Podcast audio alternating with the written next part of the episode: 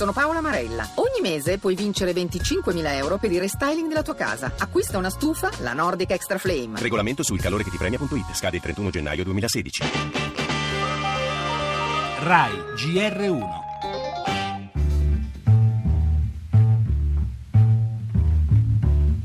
Una giornata caratterizzata dal nuovo scandalo che ha scosso il Vaticano per fuga di notizie riservate. Monsignor Balda, spagnolo, e Francesca Ciauchi, italo-egiziana, entrambi sono stati arrestati dalla Gendarmeria Vaticana. Quello che colpisce è che anche loro, quando erano entrati in carica, dovevano essere quelli che avrebbero moralizzato una situazione rispetto alla gestione precedente.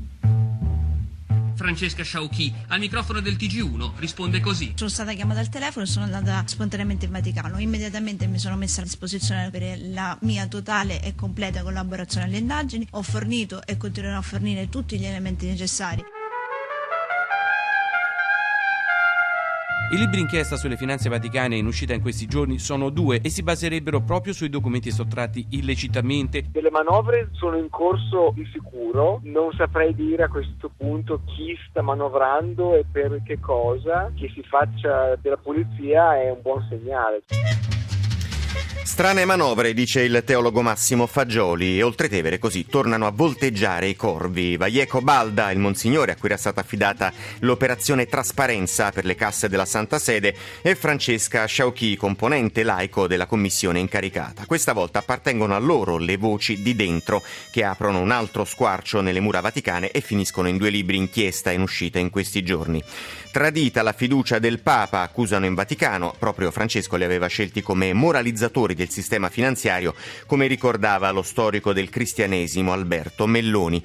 E questo nuovo caso, Vatilix, secondo i complottisti, rischia di assestare un colpo anche alla figura di Bergoglio, un altro tassello alla misteriosa vicenda cominciata con le rivelazioni di Paolo Gabriele, il maggiordomo di Ratzinger, come ricorderete, ma nel frattempo ovviamente il successore di Pietro è cambiato e non è azzardato pensare che tutto questo si collochi in un più ampio progetto che punta a ostacolare proprio il cammino di riforme avviato da Papa Francesco.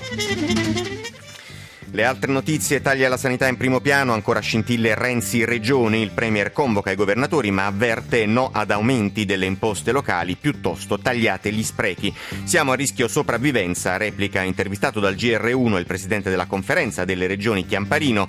Esteri il disastro dell'Airbus russo caduto sul Sinai, l'intelligence americana non esclude l'ipotesi terrorismo, rilevato un lampo di calore al momento della tragedia. E ancora torna nel mirino la casa automobilistica Volkswagen. La la cronaca in corso a Napoli decine di arresti in un'operazione dei carabinieri contro i falsi invalidi. Parleremo anche di adozioni, sbloccati 69 bambini fermi da tempo in Congo. Spettacolo, la musica entra in carcere, l'esperienza in alcuni istituti di pena, poi lo sport ritorna alla Champions League.